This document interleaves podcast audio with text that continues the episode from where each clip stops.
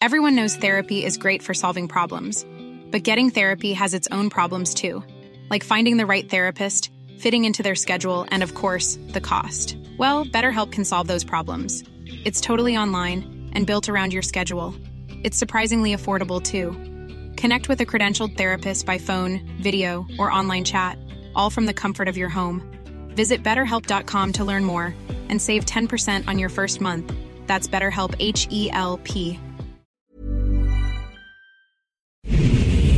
Ahora inicia A la Una con Salvador García Soto. A la una. Donde la información fluye, el análisis se explica y la radio te acompaña. A la una con Salvador García Soto. A la una. Comenzamos.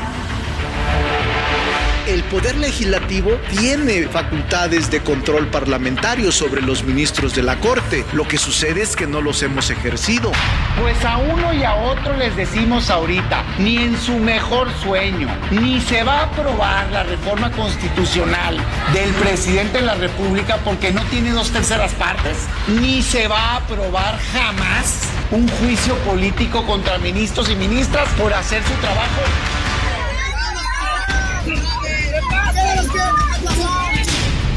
Enviar de manera cariñosa una felicitación a todas las mamás.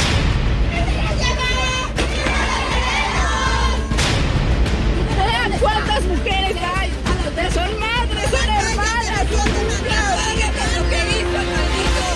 Queremos al fiscal, queremos al fiscal. Pues esos premios se pueden conseguir en la Plaza de Santo Domingo.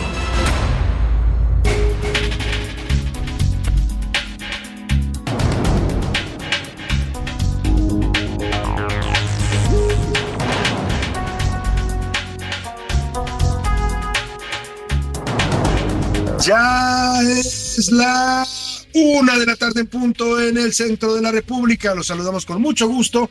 Estamos iniciando a esta hora del mediodía a la una, este espacio informativo que hacemos para usted, como todos los días, a esta hora del día, justo a esta hora del día, a la una de la tarde en punto.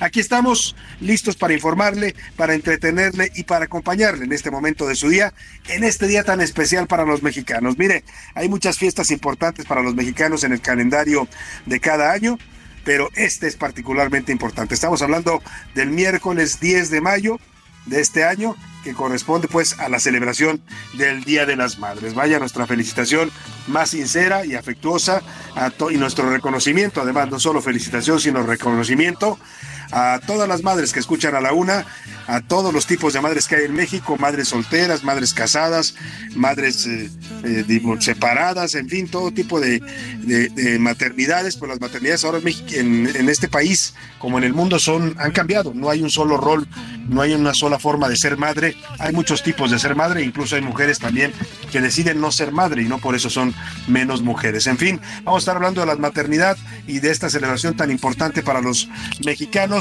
también vamos a estar hablando, por supuesto, de los pendientes que hay para las madres, de los problemas que enfrentan en México, que no son menores, violencia, eh, violencia de todo tipo, ¿no? Violencia física, violencia económica, violencia psicológica, eh, violencia vicaria, que le llaman a la económica, eh, y por supuesto las madres de desaparecidos, en fin, tanta problemática que tenemos tristemente en México para las madres, pero bueno, en medio de todo eso también vamos a festejarlas, a agasajarlas y a consentirlas, oiga, porque hoy en a la una les vamos a regalar sus tres eh, pases para un cambio de look, para un cambio de imagen para tres madres que escuchan el programa. Ya ayer estuvimos haciendo la dinámica, hoy escucharemos los testimonios y mañana daremos a conocer cuál de las eh, madres, cuál, cuáles son las tres madres de a la una que se van a hacer su cambio de imagen a esta FM con Mauricio Rugerio.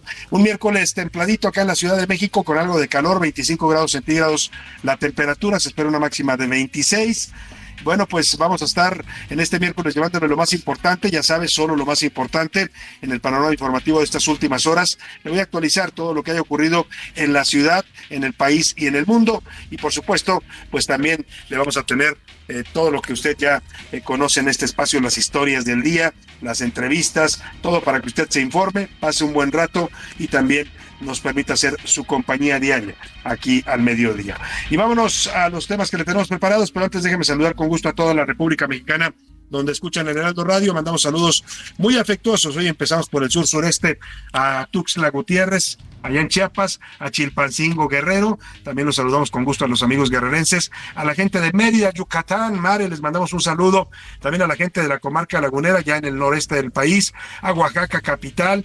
También a la gente del Istmo de Tehuantepec, ahí en Oaxaca, a la gente del Golfo, allá en Tampico, Tamaulipas, en Ciudad Madero y Altamira. También les mandamos afectuosos saludos, igual que a la gente de Monterrey, Nuevo León, muchos saludos a la Sultana del Norte y a la Perla de Occidente, a Guadalajara, Jalisco, muchos saludos también que escuchan el Heraldo Radio. A todos los saludamos desde aquí, desde esta noble y leal Ciudad de México, donde también saludamos, por supuesto, a todos los amigos capitalinos y del Valle de México que nos están sintonizando, donde quiera que nos estén oyendo, en su auto, si van manejando en este momento en el tráfico, en cualquiera de las ciudades que escuchan el Heraldo Radio, ánimo, no se desesperen, tranquilos, respiren un poco, no se enganchen con la pues con los problemas del tráfico, con la gente que va a veces un poco histérica y estresada en el tráfico. Si está escuchándome en casita, ya disponiéndose a el festejo del Día de las Madres, bueno, espero que sea un buen festejo. Oiga, y que no pongan a trabajar a la mamá, ¿eh? porque hay muchas familias que, mamá, ¿qué nos vas a hacer para el Día de las Madres? ¿no? Y llegan toda la familia, el familión,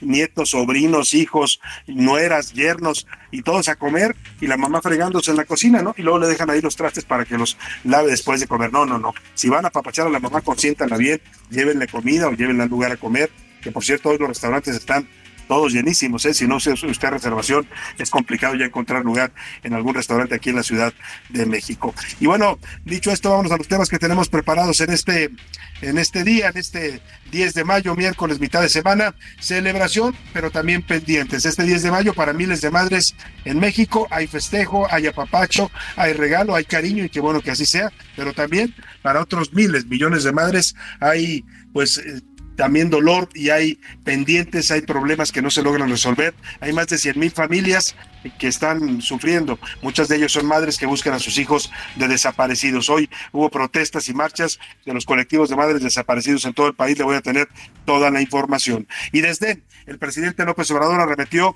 una vez más contra la Suprema Corte de Justicia de la Nación, oiga, y contra la ministra Norma Piña. El presidente desdeñó. Esto me parece pues no, no tengo otra palabra para describir lo que hace el presidente más que mezquindad. Eh, se burló del premio que la Asociación Internacional de Mujeres Juezas le dio a la ministra Norma Piña por su destacado cuidado en materia de derechos humanos. Dijo el presidente que estos premios, como el que le dieron a la ministra presidenta de la Corte, se consiguen en Santo Domingo, también se burló, por cierto, de un premio que le dieron al rector Enrique Graue, de este reconocimiento que le dieron allá en la Universidad de Sevilla, el doctorado honoris causa, y hasta de un premio que le dieron a Enrique Krause. O sea, los premios que no son para mí, todos son motivo de desaire, dice el presidente López Obrador. Anda nada. Mientras tanto, en Morena, legisladores de este partido han comenzado con amenazas contra la Corte, desde amagos de Ricardo Monreal para llevar a los ministros a juicio político, hasta propuestas del señor Ignacio Mier, que es el coordinador de Morena en la Cámara de Diputados, para elegir a los ministros por voto popular.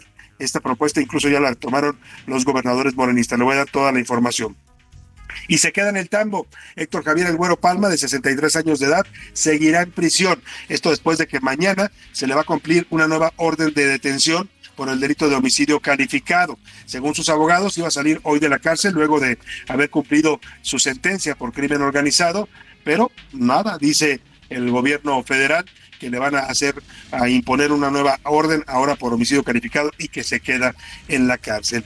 Y tensa espera en la frontera de México y Estados Unidos, miles de migrantes aguardan ya el primer minuto del 11 de mayo para poder cruzar al otro lado del río Bravo, al territorio de los Estados Unidos, en cuanto venza el título 42 ordenado por Trump en 2020. Hay tensión y por supuesto, pues hay mucha, mucha problemática en estos momentos en las ciudades fronterizas de México.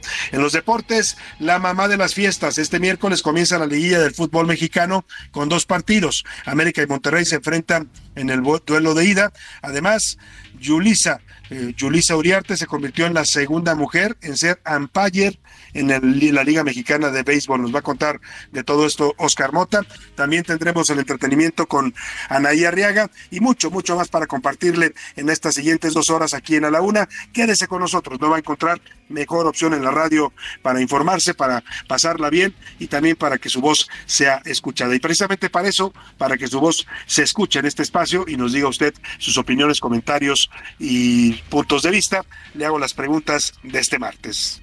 En A la Una te escuchamos. Tú haces este programa. Esta es la opinión de hoy.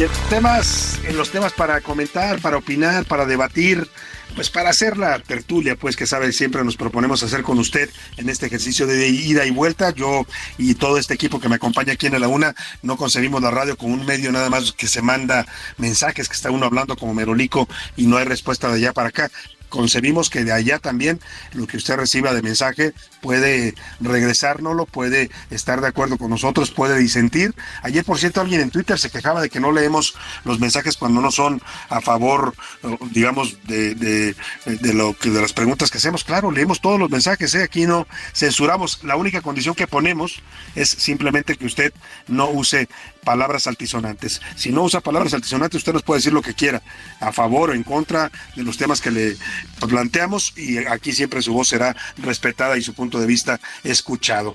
Y bueno, el primer eh, tema que le pongo sobre la mesa es este 10 de mayo en esta celebración del Día de las Madres.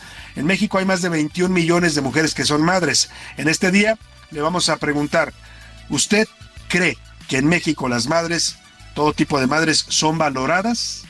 ¿O se les discrimina o se les maltrata o no se les da el apoyo suficiente para una labor tan delicada, tan complicada y tan difícil como es la maternidad. Hace rato decía que sí, mucho festejo, mucho festejo, pero no es fácil ser madre, ¿eh? no es no es este sueño dorado que tienen a veces muchas eh, mujeres o muchas personas o los hombres incluso que dicen, "Ay, mi madre es una santa." No, no, no, es un tema de trabajo diario, constante, de paciencia, de tolerancia, de esfuerzo físico, es muy desgastante.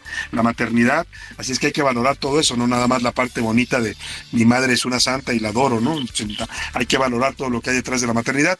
Y yo le pregunto si usted cree que en México se valora o no se valora a las madres, más allá de estos festejos, ¿no? Que son en muchas ocasiones nada más, pues, de, de, de oropel, pues, porque luego yo decía, muchos nada más se acuerdan que tienen madre el 10 de mayo, y el resto del año tienen a su mamá ahí abandonada, ni una llamada, ni una visita. Bueno, pues dicho esto, le doy tres opciones para que me conteste. Sí, son valoradas y son apreciadas. No, solo se acuerdan de ellas en este día, el resto del año las abandonan, tienen problemas económicos, problemas de muchos tipos que no se les apoya, o de plano hay demasiados problemas para las madres en México y les falta apoyo del gobierno, de la sociedad y a veces de sus propias familias. Son las tres opciones que le doy para que me contesten. Y el segundo, ah, también, también le doy una opción abierta, esta nos pregunta, abierta, si usted me quiere mandar un mensaje para su mamá, eh, lo que puede hacer por texto o por voz, qué le quiere decir hoy a su madre, si la tiene o también si no la tiene, porque muchos ya pues tienen a su mamita allá arriba en el cielo, pues eh, también puede mandarle un mensaje hasta allá. Le aseguro que a la una se escucha también allá en las ondas, a través de las ondas gercianas, y puedes mandarnos un mensaje por texto o por voz, usted decida cómo, y aquí lo pondremos al aire. Y el último tema que le pongo sobre la mesa, bueno, el, es, es este, el segundo, perdóname, desde el gobierno y en Morena han comenzado ataques y andanadas en contra de la Suprema Corte después de que pues rechazara e invalidara el llamado Plan B electoral de López Obrador.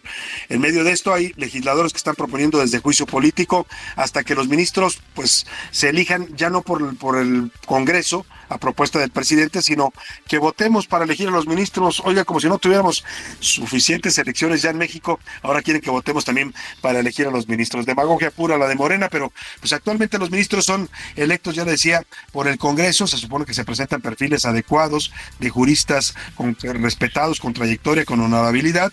El presidente los presenta, es su responsabilidad, y el Senado los vota. ¿Está usted de acuerdo con esta propuesta de que se cambie el mecanismo para elegir a los ministros de la Corte, que ya no se les elija por este procedimiento conjunto del Ejecutivo y el, Legislativo, sino ahora se les eh, elija por una votación, por un voto directo, como elegir diputados, senadores o alcaldes o presidente? Le doy tres opciones para que me conteste. Sí, son funcionarios que deben eh, salir del voto del pueblo. No, son jueces especializados y su elección debe, no debe ser por, voto popular. Eh, y tres, Morena busca, lo que bien busca con esta propuesta en realidad es debilitar y, manejar, someter al Poder Judicial. Eso es lo que parece que se esconde detrás de esto, porque mire, qué fácil decir, elijámoslo por voto cuando ellos tienen hoy el control de toda la estructura de su partido a nivel nacional, se han convertido en un partido de Estado. Si eligen a los ministros por voto, ¿quién cree que va a ganar? La mayoría de ministros. Exactamente, adivinó usted, Morena, por eso también esta propuesta. El último tema que le pongo sobre la mesa, hoy comienza la liguilla de clausura del torneo de fútbol 2023. Esta si usted es pambolero, si no es pambolero, pues ignórela. Y si es pambolero, eh, arranca ya los partidos de liguilla con el Monterrey Santos y con el Monterrey contra Santos y San Luis contra América. Yo le quiero preguntar, de los ocho equipos que están en este momento compitiendo por el título, ¿quién cree usted? ¿Quién es su favorito? Pues, ¿quién le gusta para campeón? Ahí le pongo las ocho opciones, Monterrey, Santos, América, San Luis, Atlas, Chivas, ay, que ese es el mío, y Tigres y Toluca también. Son los equipos que van a estar disputándose la final del fútbol mexicano, bueno, el torneo finalista que es esta liguilla. El número para que nos marque y nos comentarios, mensajes de texto de voz 5518 41 51 99. Comuníquese con nosotros y ayúdenos a hacer este espacio que es suyo. Y ahora sí, vámonos al resumen de noticias, porque esto como el martes, como la celebración de las madres y como este mitad de semana, ya comenzó. Bajo resguardo. La Administración del Aeropuerto Internacional de la Ciudad de México envió elementos de la Marina para reforzar el resguardo y vigilancia de los centros cambiarios dentro de la terminal aérea. Repunte criminal.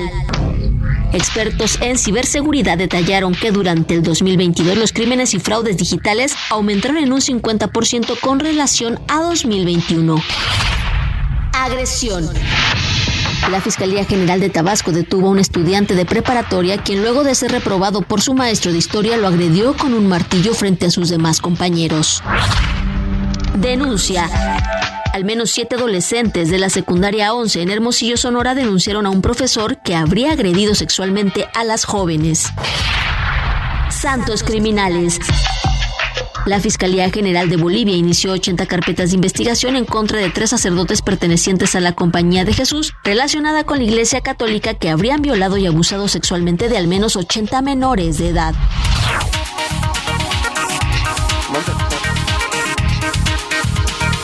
tarde con 17 minutos y vámonos a la información. Hoy es día de festejo para muchas familias. Vamos a hablar más adelante también de las que no tienen mucho que festejar, de las madres que hoy están pues más bien reclamando y exigiendo justicia para sus hijos muertos, para sus hijos desaparecidos. Pero por lo pronto vamos a arrancar con el festejo. Eh, es, día en el que muchos sacan a su madre a pasear, a veces el único día del año, lamentablemente, se la llevan a comer a un restaurante, le compran regalos, le compran flores y por ahí anda nuestro compañero Gerardo Galicia, reportero que no sé dónde estoy ubicado en este momento. ¿Dónde, ¿Por dónde anda Gerardo Galicia? Si me comentan, por favor está, está en el mercado de Jamaica, donde se están eh, comercializando las flores. Es uno de los centros aquí en la Ciudad de México. Si usted me escucha en otra parte de la República, el mercado de Jamaica se caracteriza por tener flores de todo tipo, al mayoreo, a granel, se venden. Ahí se van a surtir muchos de los floristas de la ciudad, muchos de la gente que se dedica a la venta de flores. Y hoy es un día importante para la gente que vende flores porque pues la mayoría de la gente eh, tiene ese detalle hoy con su madre de llevarle un ramo de flores. Te saludo ahí en el mercado de Jamaica, Gerardo Galicia. ¿Cómo está el movimiento para llevar llevarle flores a la madre. Platícanos los precios y el ambiente.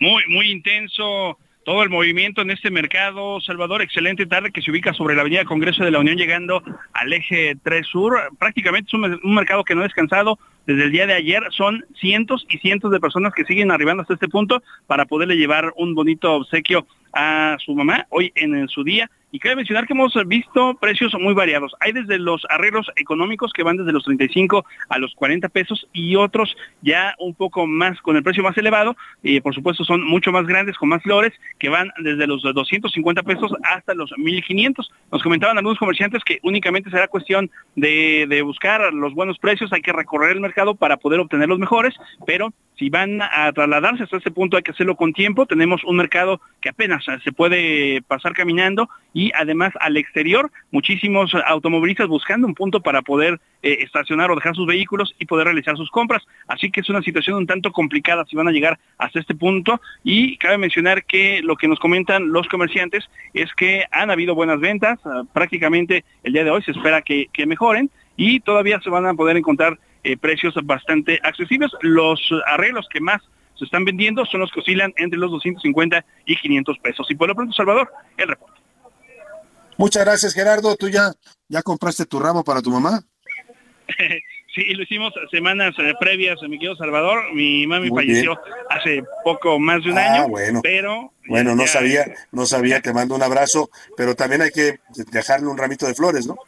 Sí, sí, exactamente, ya lo hicimos previamente y la recordamos con mucho cariño.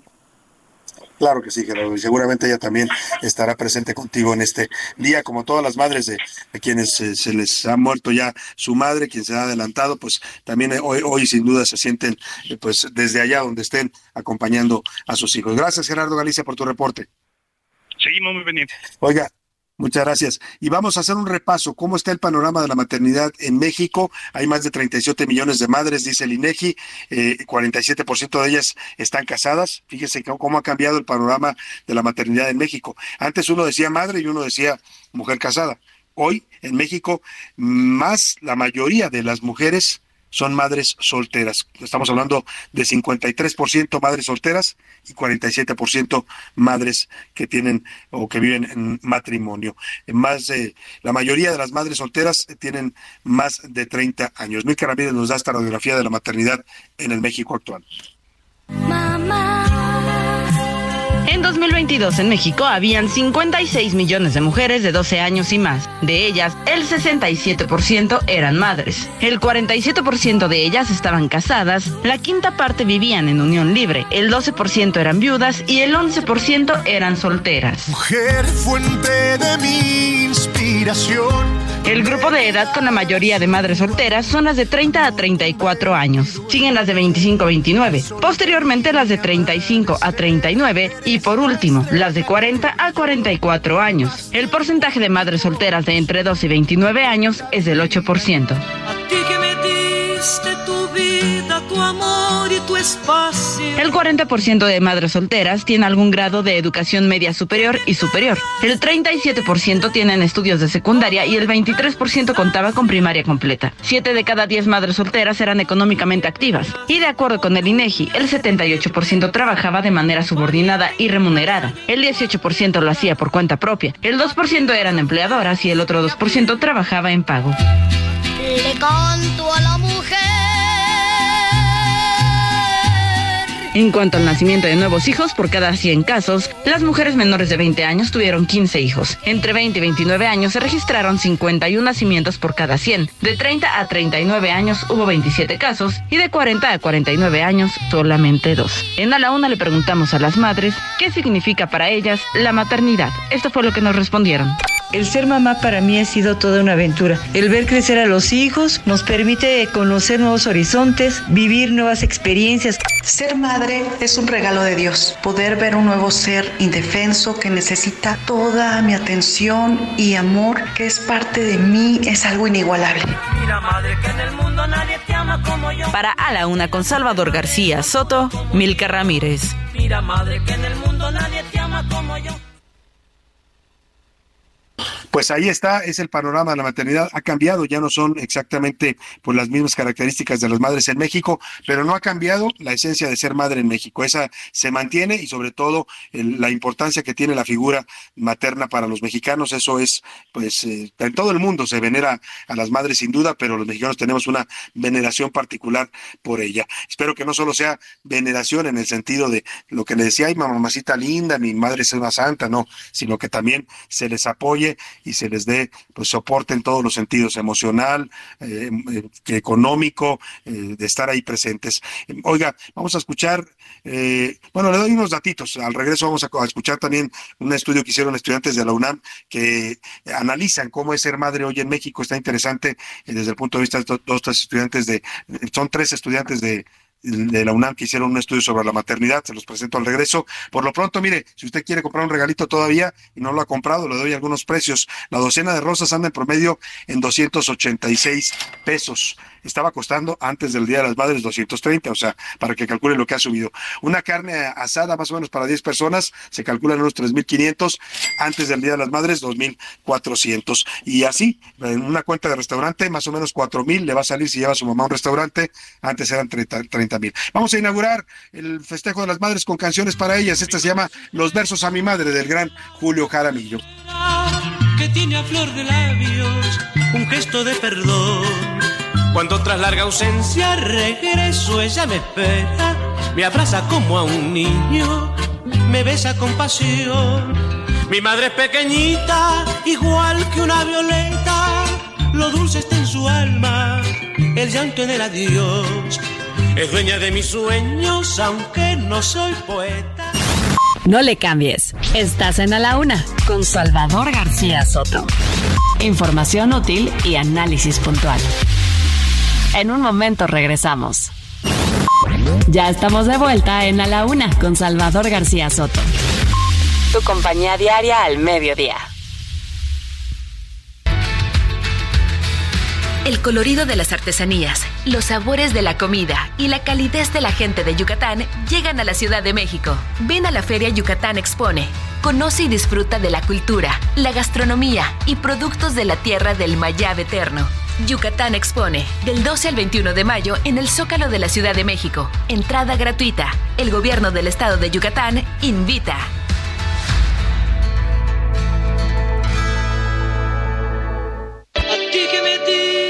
tu vida, tu amor. Deja de celebrar el Día de las Madres como siempre. En A la Una, con Salvador García Soto y staff M Lounge, queremos celebrarte como te mereces. Este 10 de mayo regalaremos tres cambios de imagen a tres mamás del auditorio que día a día escuchan A la Una. Para ganar solo debes enviar un video al WhatsApp del programa 55 18 41 51 99. 55 18 41 51 99. En el video debes contarnos por qué quieres celebrar el Día de las Madres con un cambio de imagen y cómo ayudaría a tu vida este cambio de look. Las tres mejores historias ganarán un cambio de imagen en el salón Staff M Lounge atendidas directamente por Mauricio Rugeiro de nuestra sección Historias de Pelos. Tienes hasta hoy, 10 de mayo, para enviar tu video. En A la Una, junto a Staff M Lounge, queremos celebrarte a ti y que la pases a toda mar. Participa. La rima de Valdés. ¿O de Valdés la rima? Feliz día de la mamá a todos los que la tienen. Para los tiempos que se vienen será una necesidad. Se los digo de verdad, que tengan nomás tantita en nuestra politiquita porque la cosa está que arde. Se tiene muy poca madre. Ay, ay, ay, mamá bonita. Y un abrazo muy sincero a las madres buscadoras de sus hijos. Qué señoras, que los encuentren, espero pero yo me desespero por las desapariciones forzadas que ni con drones encuentran a sus hijitos, lo que mucho solicito, claras investigaciones. Y también madres solteras que se parten diario el lomo, aquellas con mucho aplomo que son muy madres de veras. Y si un bebito tú esperas, pues también felicidades, los chamacos son bondades, o se hace que bendiciones, que se cumplan las pasiones, todas ellas maternales. Al ser mamá descubrí que es posible amar infinitamente. Comprendí el significado del amor verdadero y que soy capaz de amar sin condición alguna y sin límites. En ocasiones he estado cansada, triste, enferma o hasta deprimida, pero ese sentimiento lo dejo atrás por ellos, por mis hijos. Y es entonces cuando me siento que todo lo puedo, cuando me siento muy poderosa y muy importante. 10 de mayo en A la Una. Yo como mamá de mi pequeña, tiene tres años, cada día aprendo más, fue la mejor sensación del mundo, es una alegría verla reír, me abraza, me mima, la amo mucho, es la mejor sensación y creo que es algo inigualable.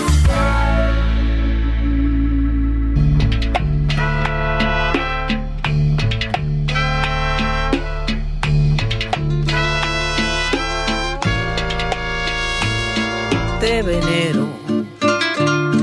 Por más que contigo regañe, te venero. No me das nada más que disgustos, pero te quiero como nunca he querido otro hombre, ni siquiera el que te dio tu nombre, mujeriego. Vives de noche, has salido igualito a tu padre. No he podido quitarte las malas manías que me hicieron quererme cuando era joven y odiarlo de grande. Que te fueras perdiendo y dejarte caer, que te sigas mintiendo que lo vas a dejar. No sabes diferenciar la mentira y la verdad. Te tiembla la voz al hablar.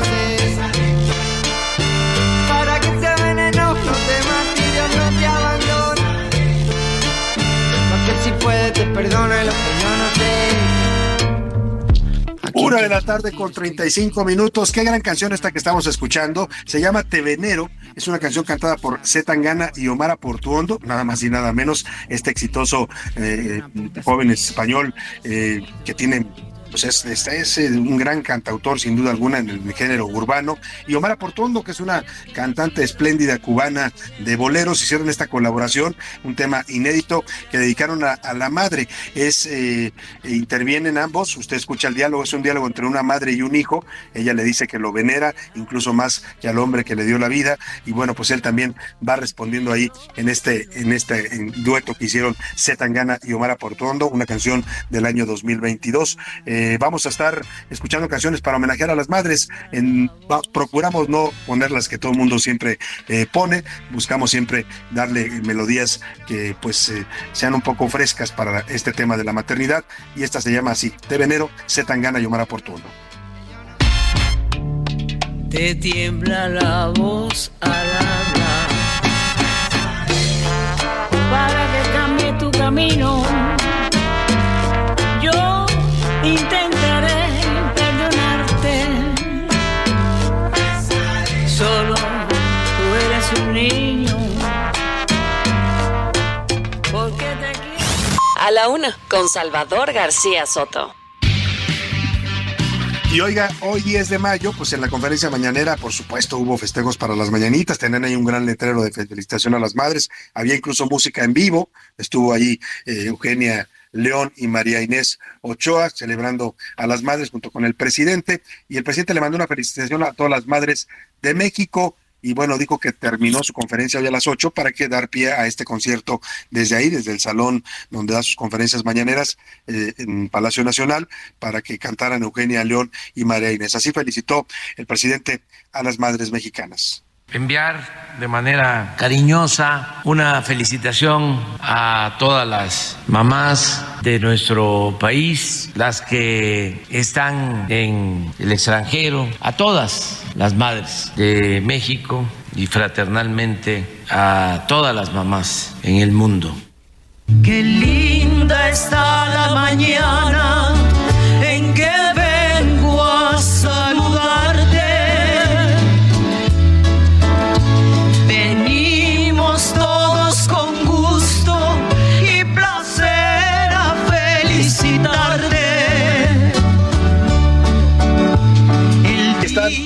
mañanitas interpretadas por Eugenia León y por María Inés Ochoa, que estuvieron hoy acompañando al presidente y dieron un concierto de una hora prácticamente para las madres, además de cantar las mañanitas, cantaron algunas otras canciones. Por ahí tenemos otro fragmento de, Eugenia León y María Inés Ochoa en este concierto. Vamos a escuchar.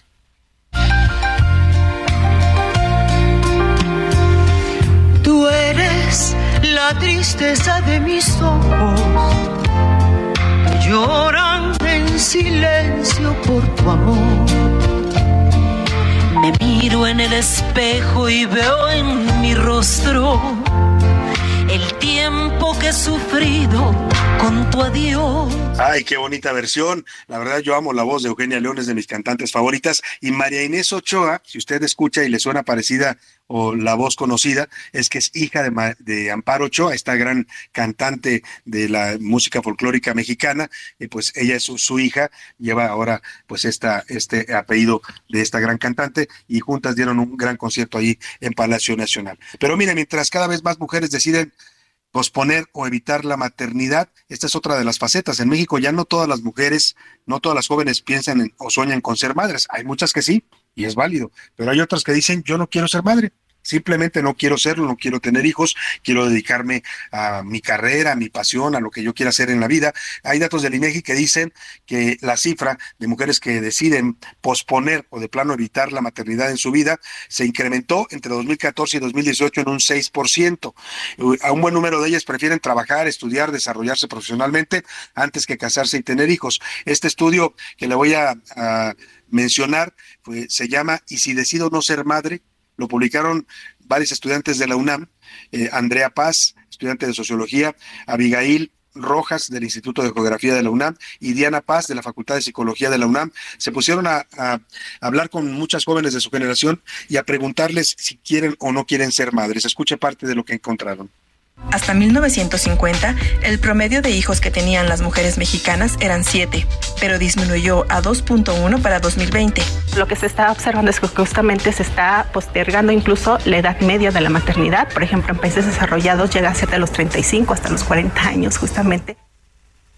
Y bueno, pues ahí está parte de este estudio. Se lo vamos a compartir en nuestra cuenta de Twitter para que usted si quiere consultarlo completo. Es interesante, lo hacen jóvenes estudiantes que analizan este, pues esta decisión, que es una decisión también de vida de las mujeres, así como ser madre es una decisión de vida, no serlo también lo es. Vamos a compartirle en arroba ese García Soto el link de este eh, interesante estudio realizado por jóvenes de la UNAM. Cerca del 90%, dice este estudio, de mujeres que deciden no ser madres, lo hacen durante la etapa universitaria. Las jóvenes, las mujeres jóvenes en México hoy aseguran que la vida es mucho, mucho más, eh, eh, más que simplemente eh, tener hijos. Incluso algunas lo consideran por el tema de el costo económico de los hijos es mucho más gasto y se necesita mucho más ingreso para poder mantener a un hijo. Las mujeres que deciden no ser madres, la mayoría de ellas se dedican a ejercer una profesión. Pero en México, le decía ya desde el arranque, lamentablemente no todo es festejo. Si bien es un día bonito para celebrar y para agasajar a las madres, eh, también hay miles de madres en México que hoy salieron a las calles a marchar, a protestar, porque exigen que aparezcan sus hijos. Son madres que van penando por muchos estados de la República, lamentablemente. Ayer hablábamos con el periodista Héctor de Mauleón de esto, que no solo andan buscando desesperadamente a sus hijos con sus propias manos, arañan la tierra, con sus propios recursos, pagan para andar buscando en los eh, campos, en las ciudades, son más de 109 mil personas desaparecidas en México y muchos de los que las buscan son sus madres. Vamos justamente al Ángel de la Independencia porque Alan Rodríguez está siguiendo de cerca la marcha de madres de desaparecidos que tuvo lugar hoy aquí en la Ciudad de México. Alan, te saludo ahí en el Monumento del Ángel de la Independencia. Buenas tardes. Salvador, amigos, muy buenas tardes. Estamos en el Ángel de la Independencia, Avenida Paseo de la Reforma, en donde se lleva a cabo una manifestación eh, por parte de los colectivos de madres buscadoras, quienes están compartiendo sus testimonios, están eh, conviviendo entre ellas, conociendo todas las coincidencias que han tenido sus casos, entre ellas muchas veces el lamentable actuar por parte de las autoridades al momento de no dar la correcta investigación, el correcto seguimiento a muchos de estos casos de personas eh, desaparecidas. en estos momentos platicamos con dos madres buscadoras cuyo testimonio coincide en el hecho de que ambos familiares, ambos hijos de las señoras, se perdieron en destinos turísticos, lugares que eran el puerto de Acapulco y un bosque en el Estado de México. Uno de ellos tienen ellos el reporte de que este joven fue sustraído por parte del crimen organizado y por este motivo sospecha la madre que lamentablemente la búsqueda pues no ha dado una continuidad. Vamos a escuchar los dos casos y en unos momentos continuamos con este reporte. Mi nombre es María Loza López y busco a Edmundo González Loza, mi hijo, y a Patricia Chagala Hernández, mi nuera. Ellos desaparecieron el 16 de abril del 2017. Ellos desaparecen en Acapulco Guerrero. Fueron de vacaciones a Acapulco y ya no regresaron. Ellos son estudiantes. Él estudiaba contabilidad y ella estudiaba gastronomía. María Antonieta Tenorio Jacinto momento. Busco a mi hijo. Mi hijo es Gerson Yadel García Tenorio. Desapareció el 9 de octubre del año 2022. Fue una caminata este, al Parque de las Dos Aguas en Plan Manalco, Estado de México. De la adolescencia este, era Boy Scout. Salvador, amigos, sin duda alguna son casos desgarradores los que hemos escuchado en el que las madres han compartido todo el dolor que sienten y sobre todo en esta fecha tan especial y tan particular para todos los mexicanos en donde en las calles, en los restaurantes, en las plazas, en los espacios públicos se ve en la celebración del 10 de mayo, Día de las Madres. Sin embargo, aquí la historia es muy diferente. Son historias de dolor de madres que no encuentran a sus hijos. Es el reporte que tenemos. Continuamos al pendiente. Muchas gracias, Alan Rodríguez. Lo dices bien, historias de dolor. Escucha uno los testimonios, lo que dicen estas madres buscadoras y es doloroso. Una, una historia más que la otra y va escuchando otra y puede ser mucho más dolorosa. Esta madre que decía que su hijo se fue de vacaciones a Acapulco y ya nunca volvió a saber de él, incluso desapareció con su con su nuera. Son historias de verdad que hablan de un México que no está bien. No se puede hablar de un país que esté bien. El presidente constantemente dice, vamos muy bien, todo está muy bien, estamos transformando al país, pero hay más de 109 mil mexicanos que no sabemos dónde están. Y un país que no puede garantizar a sus ciudadanos la certeza de saber por lo menos qué les pasó, por lo menos dónde los fueron a sepultar, qué les hicieron, oiga, qué, tema tan, tan difícil el que vivimos en este país. Lamentablemente no solo es la Ciudad de México, donde hoy hubo eh, movilizaciones de madres buscadoras, de madres que han perdido a sus hijos desaparecidos, también en varios estados de la República, nuestros corresponsales en el Heraldo nos mandaron estos audios donde se escucha la voz y la voz dolorosa de estas madres que hoy, lamentablemente más que festejar, gritan y exigen justicia. Jalisco.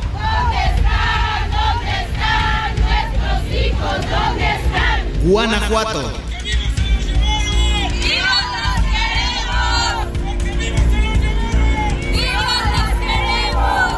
Tamaulipas. Guerrero. Presentación con vida y castigo a los culpables. Sonora. La gente mirando también está Nuevo León. Este 10 de mayo está un lugar vacío en nuestras mesas. Este 10 de mayo está un lugar vacío en nuestros corazones. No tenemos nada que festejar, por eso estamos en este lugar. Qué duro, qué, qué duro escucharlo. Usted escuchó, son voces de madres, todas ellas, madres que hoy quisieran estar festejando con todos sus hijos. Y esta última que escuchábamos decía, en nuestra mesa hay un lugar vacío. Qué, qué do- doloroso, perdóneme. Perdóneme, qué doloroso escuchar estos testimonios. Y vamos a hablar precisamente, hablando de este tema de los madres de desaparecidos, le voy a contar el caso de Blanca Gómez, madre salvadoreña de 63 años, que está en México buscando desde hace varios meses a su hijo Luis Roberto Melgar. Ella tuvo contacto por última vez con su hijo que venía eh, como migrante a México el primero de mayo de 2010 a través de una llamada. Él le dijo en esa llamada que estaba cerca de la Ciudad de México y que un coyote le pedía más dinero para poder seguir su trayecto hacia la frontera con Estados Unidos. No volvió a saber de él. Tengo el gusto de saludarla esta tarde en la línea telefónica. La saludo con respeto. Blanca Gómez, ¿cómo está usted? Bien, gracias. Blanca, platíquenos cómo ha sido este proceso para usted tan doloroso de buscar a su hijo en un país distinto al suyo. Es bien difícil, sí. Este, sí, mi hijo se vino en el 2010. Eh, en mayo del 2010 fue la última eh, noticia que tuve de él, que hablé con él cuando él estaba aquí en el DF. Eh, pero llegando a la frontera, me habló el- el- un amigo de él con, con el coyote y dijo que lo que entre tres días lo iba a entregar, pero la verdad nunca supimos nada, nada de él. Así es que es, es bien complicado pues venir desde, desde este país, desde El Salvador, a hacer la búsqueda aquí, ¿verdad? Pues la situación económica primeramente y también muchas veces no, no tenemos los documentos necesarios para poder venir. Sin duda alguna, Blanca, su hijo Luis Roberto, ¿por qué salió del Salvador? Él eh, quería llegar a los Estados Unidos, ¿a dónde pretendía llegar? Él quería llegar a, a Los Ángeles. Claro, este, acababa de, de graduarse de bachiller, este, y andaba buscando pa- trabajo en nuestro país, vuelta y vuelta todos los jóvenes y no encuentran trabajo. Entonces, por falta de oportunidades, muchos se vienen para buscando, ¿verdad?, cómo dar una vida mejor a las familias. Oiga, ¿y, y cómo ha sentido usted la, la, pues el apoyo de la gente en México? ¿Ha recibido algún apoyo de las autoridades? ¿Ha acudido alguna autoridad en México en busca de información sobre el paradero de su hijo? Sí, yo puse la denuncia en el 2012, la, puse la, la denuncia, entonces, pero este, hasta la fecha no, no me han dado ninguna información de él. Este, ellos tienen tal vez los datos que tienen este, en un gran expediente que está lleno de un montón de papeles que cada vez que, que me voy a hablar con ellos me tienen ahí, pero solo papeles. Pero información en sí no no me dan, solo tienen la información que yo les he, les he dado, ¿verdad? Ujú. O sea, usted misma ha investigado y, y les ha informado más bien a las autoridades en lugar de que ellos le informen a usted. No, el asunto está en que yo les expliqué a ellos que el nombre del coyote que se trajo, se trajo a mi hijo de allá del Salvador, el nombre del coyote que lo recibió aquí, eh, el número de cuenta que yo le mandé dinero para acá al coyote, eh, el número de casa, este, el lugar donde es la casa, ¿verdad? toda esa información la saben ellos porque yo se la di. Usted se la proporcionó. Ajá. La- Laura, 13 años después, eh, no quiero parecer torpe con esta pregunta, pero me interesa mucho que escuche el auditorio. ¿Por qué usted sigue buscando a su hijo? Bueno, porque es mi hijo y este un hijo, bueno, los que todas las que somos madres, yo también sé que hay padres que son así también. Es algo que fue arrancado de nuestro cuerpo. Es al- parte de nuestro ser y, y cómo lo vamos a olvidar si si para nosotros el tiempo no ha pasado, para nosotros es el mismo dolor desde el primer día que ellos desaparecieron. Sigue siendo igual. Sí. Y no, no se va a cansar nunca de buscarlo. Exacto, no nos vamos a cansar de buscarlos hasta hasta encontrarlos. Pues eh, lo- nosotros quisiéramos encontrarlos vivos, vivos, ¿verdad? Pero si no se puede, pues aunque sea Saber este, dónde está, huesito, dónde está su cuerpo. saber dónde está y saber qué pasó y también Claro. pedir justicia, ¿verdad? Eh, Claro. Pedirle al gobierno que lo busque primeramente y si este algo les pasó, pues que nos explique qué es lo que pasó con ellos y si alguien les hizo daño, pues que paguen los culpables. Que paguen. Tanto delincuente que hay este en las calles, ¿verdad? Porque Impune, sí, en las calles. asesinos, secuestradores, narcotraficantes, entonces que andan libres y muchos de nuestros migrantes que vienen son jóvenes humildes, este que los agarran y los eh, meten presos y le- les ponen sentencias por delitos que ellos jamás cometieron, pues Así y los verdaderos delincuentes están en las calles. Están libres. Blanca, Están libres. le pediría, si, con todo respeto, si, si, si usted eh, le quisiera hoy decir unas palabras a, a- a su hijo, a Luis Roberto, ¿qué le diría? Pues que yo lo amo mucho y no solo yo, sino toda la familia. Eh, que en nuestra casa lo estamos esperando y que esté como esté. Él, él cuenta con nosotros y él puede comunicarse de alguna forma, pues que se comunique. Yo voy a traerlo, no sé cómo, pero voy a traerlo a donde él esté. Que lo Yo sí quiero cómo. mucho. Yo sí sé cómo. Lo haría usted con el gran corazón de madre que tiene y lo que él ha tenido aquí en México ya tanto tiempo buscando a su hijo. Le mando un abrazo, Blanca. Le deseo de verdad de corazón que, que pronto tenga alguna noticia de su hijo y pues como dice usted, saber si algo le pasó, dónde está, qué fue y que paguen los culpables. Sí, gracias. Muchas gracias, Blanca, por darnos su testimonio, que lamentablemente pues es, es el de muchas madres. Ella es salvadoreña y ha tenido que venir a un país distinto con todo lo que eso significa. Ya lo escuchó usted, sin recursos, a tratar de, de que las autoridades mexicanas le respondan.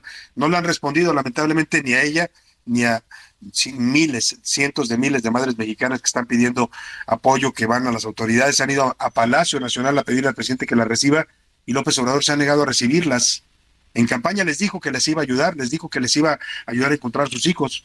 Hoy ya se le olvidó al presidente, hoy ya no las ve, no las oye, como aquel presidente al que tanto odia.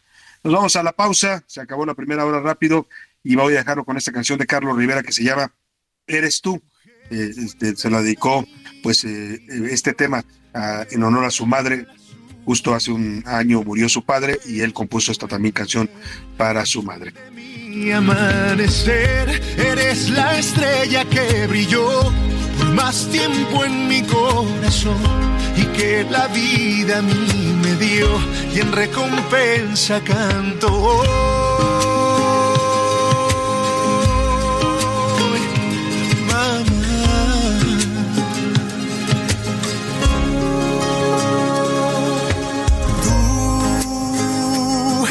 Levantado en mis tropiezos del camino. Tú eres regalo de la No le cambies. Estás en A la Una con Salvador García Soto. Información útil y análisis puntual. En un momento regresamos. Ya inicia la segunda hora de A la Una con Salvador García Soto. A la Una, donde la información fluye, el análisis se explica y la radio te acompaña. A la Una con Salvador García Soto. A la Una. Comenzamos.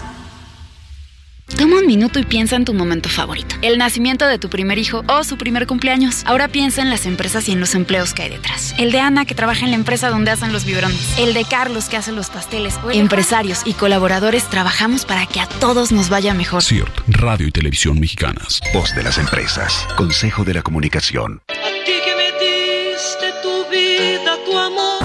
Deja de celebrar el Día de las Madres como siempre. En A la Una, con Salvador García Soto y staff M Lounge, queremos celebrarte como te mereces. Este 10 de mayo regalaremos tres cambios de imagen a tres mamás del auditorio que día a día escuchan A la Una. Para ganar solo debes enviar un video al WhatsApp del programa.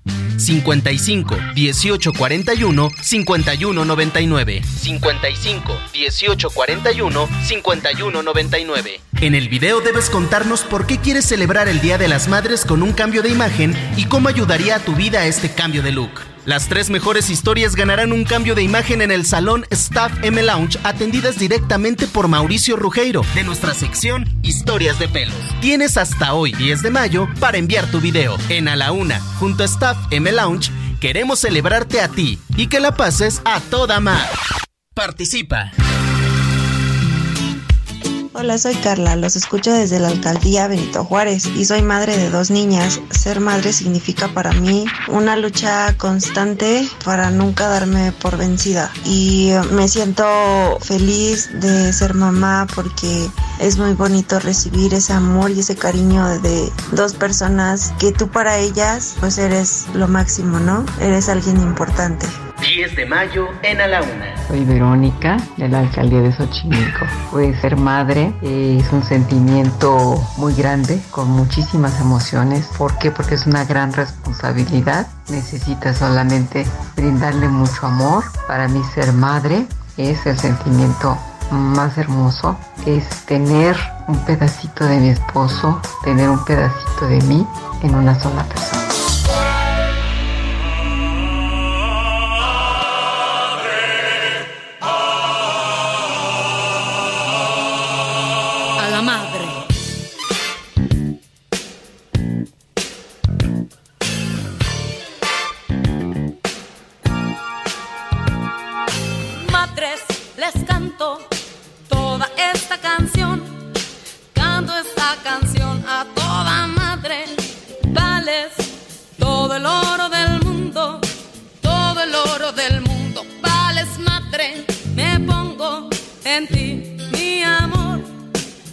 Mi amor yo pongo en la madre.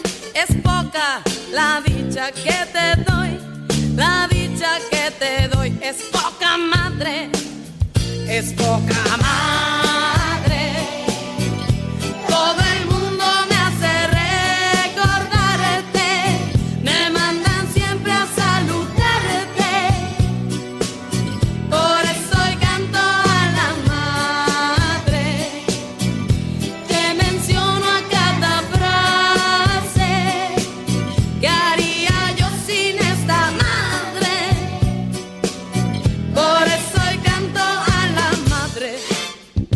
de la tarde en punto en el centro de la República. Es un gusto saludarlo. A esta hora del mediodía estamos iniciando la segunda hora de A la Una y también ya la tarde de este miércoles 10 de mayo, Día de las Madres, y las estamos festejando, por supuesto, aquí en A la Una, hablando de la maternidad en sus distintas facetas y con sus distintas circunstancias, eh, no solo del festejo, sino también de las complejidades de ser madre.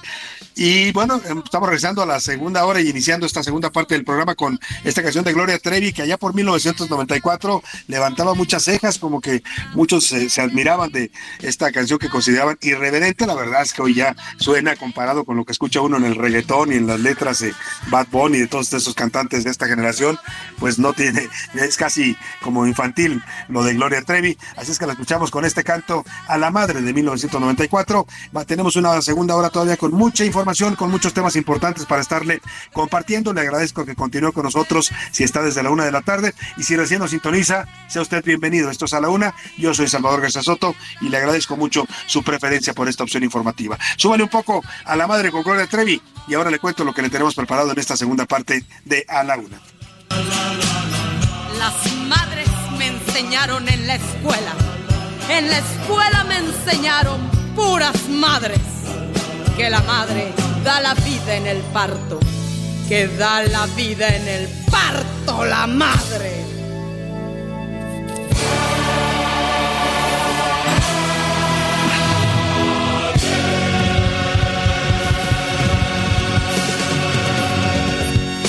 Bueno, ahí está este cierre de esta canción de Gloria Trevi que juega pues con el significado de la palabra madre que los mexicanos lo usamos para todo, ¿eh? así como la usa Gloria Trevi en su canción. La madre es sagrada para el mexicano, pero al mismo tiempo es parte de nuestro vocabulario más florido. Nuestra peor ofensa entre mexicanos es, ya sabe usted, que le mienten la madre y es parte pues de nuestra idiosincrasia. Es este doble juego que tenemos eh, los mexicanos, este doble forma de, de ver las cosas, así como nos encanta y celebramos tanto la vida, también adoramos la muerte, así como adoramos a la madre, también la utilizamos para ofender. Bueno, pues de hablar, así somos. Oiga, vamos a los temas en esta segunda hora, lo voy a llevar hasta la frontera entre México y Estados Unidos, que se ha convertido en estos momentos en una zona de tensión. Están llegando miles de migrantes que están esperando a partir del primer minuto del 2011 para intentar cruzar a los Estados Unidos. Muchos ya incluso ya están cruzando, ¿eh? Como pueden, por supuesto, hay Guardia Nacional del lado mexicano, hay soldados del ejército eh, de los Estados Unidos del otro lado, pero eso no impide, ya sabe usted,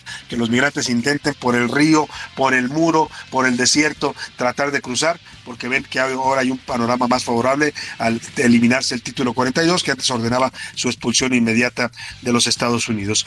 Y también hablaremos de Héctor Riguero Palma, este narcotraficante muy famoso allá en los años 80, que eh, pues se va a quedar en la cárcel, ya ya ha cumplido su sentencia, los eh, estaba festejando junto con sus abogados que ya hoy salía de la cárcel, pero justo hoy el gobierno federal le libró una nueva orden de aprehensión, por lo cual va a permanecer en la prisión del altiplano, en el famoso, en el famoso prisión de seguridad de Almoloya. Hablaremos de la también llamada Ley Godoy, esta reforma que ayer aprobaron en el Congreso Capitalino, pues eh, para ah, darle una reelección a la fiscal Ernestina Godoy. Quieren que se quede cuatro años más. Bueno, pues se ve que quieren fiscales cómodos en la Ciudad de México.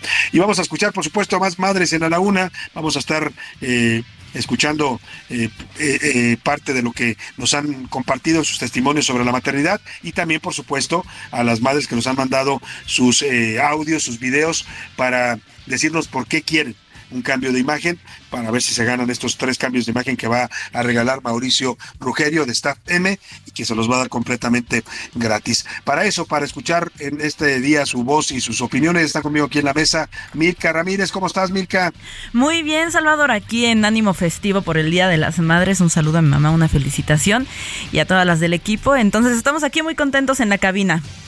Muchos saludos a tu mamá también, Milka. Le mandamos un abrazo fuerte también aquí todo el equipo y mucha fuerza para ella. Y también, por supuesto, a José Luis Sánchez, que también tiene madre, José Luis. Salvador García Soto tengo y mucha, mucha madre la Mucha que tengo, a la sí. cual le mando un abrazo. La amo y la adoro. A Bertestela Macías Álvarez, la amo y la adoro. Y bueno, también a mi cuñada que nos dio a Max, a mi sobrino, les mando un abrazo y a todas y a todos que son madres y eh, madres y padres muchas veces que también son Salvador, madres y padres a la vez. Les mando muchos al mismo abrazos. tiempo. Esas de verdad valen, valen doble las madres sí? que al mismo tiempo son padres padres, las madres solteras en México, que son la mayoría, ¿eh?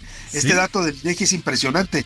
Ya hay más madres solteras en México que madres que estén con una pareja estable, pues, pues ese es un dato de- sin duda revelador de cómo ha cambiado la maternidad en México. Yo también mando un abrazo y todo mi amor y mi cariño a doña Lupita Soto, espero que me esté escuchando allá en Guadalajara. Abrazos. Le mando un abrazo afectuoso también, por supuesto, a la mamá de José Luis también, a mi esposa Rosana, eh, también le mando un abrazo cariñoso, que es una gran madre también. claro. Y bueno, pues a todas, a todas las mamás de Laguna.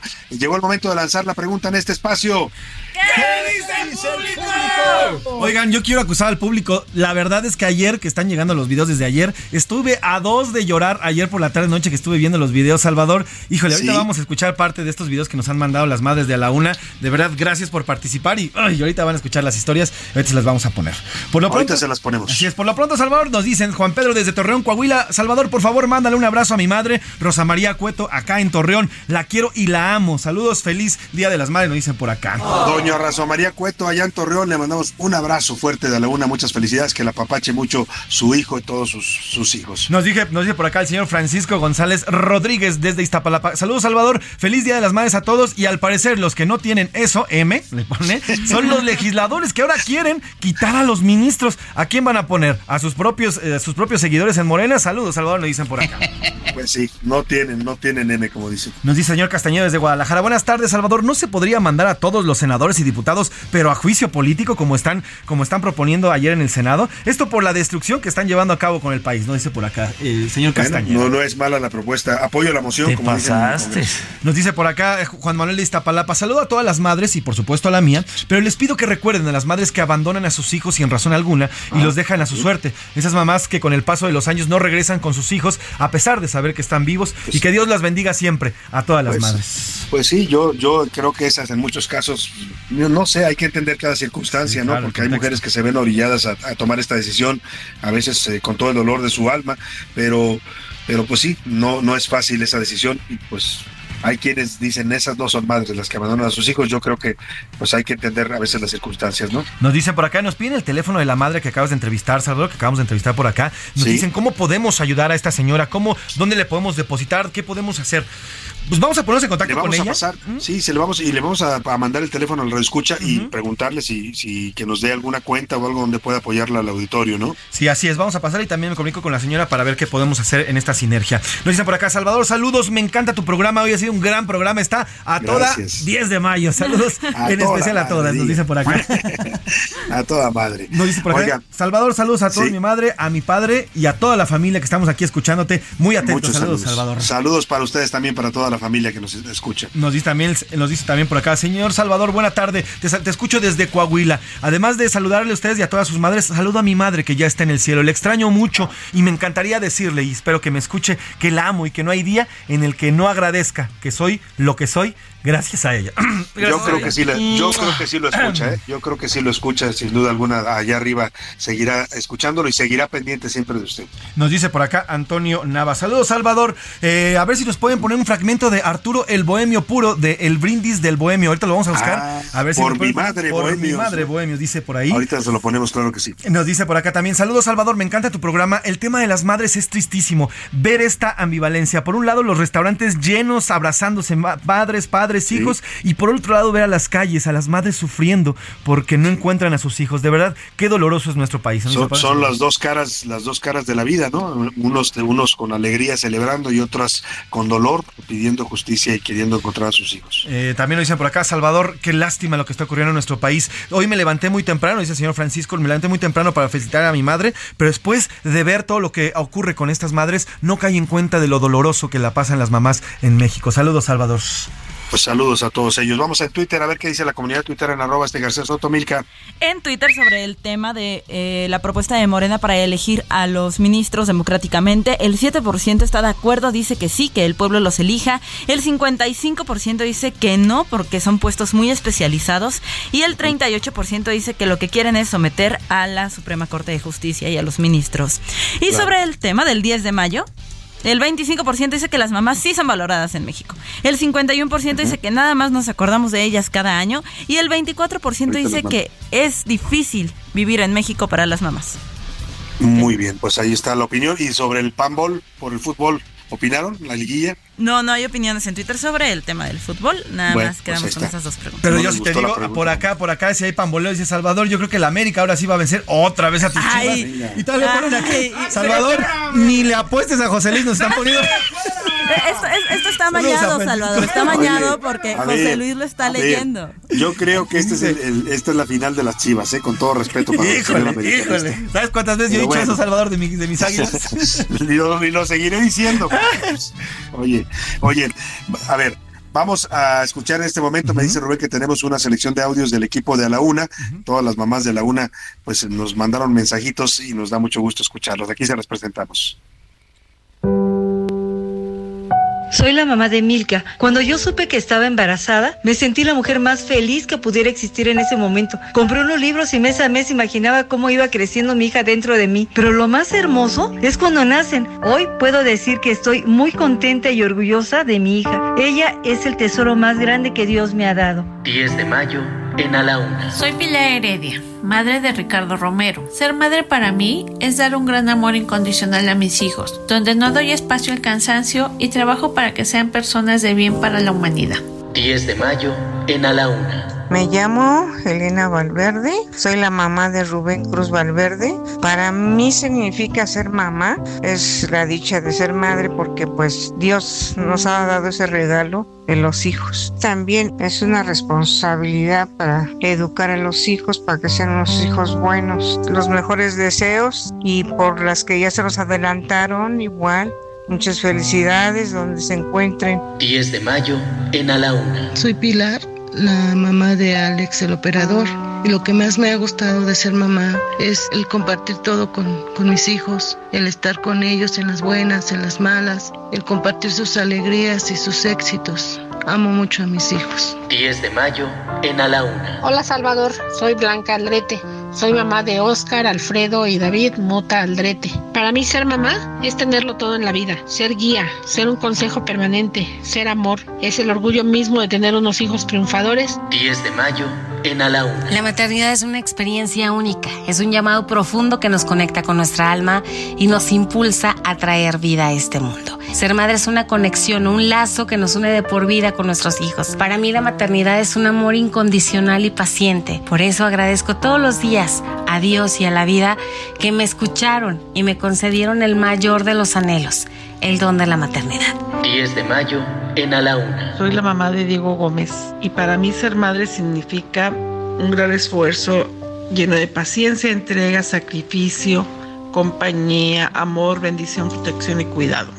Pero lo más importante es que ser madre es un regalo de Dios. Gracias a mis hijos por hacerme madre 10 de mayo en A la Una. Hola, auditorio de A la Una, soy Rosana y soy mamá de Camila y Salvador. Para mí ser madre ha sido una tarea ardua, con momentos muy hermosos, pero también con situaciones a veces difíciles, pero con paciencia y sobre todo con mucho amor se supera cualquier dificultad. 10 de mayo en A la Una. Hola, buenas tardes. Soy Lupita Soto, mamá de Salvador García Soto.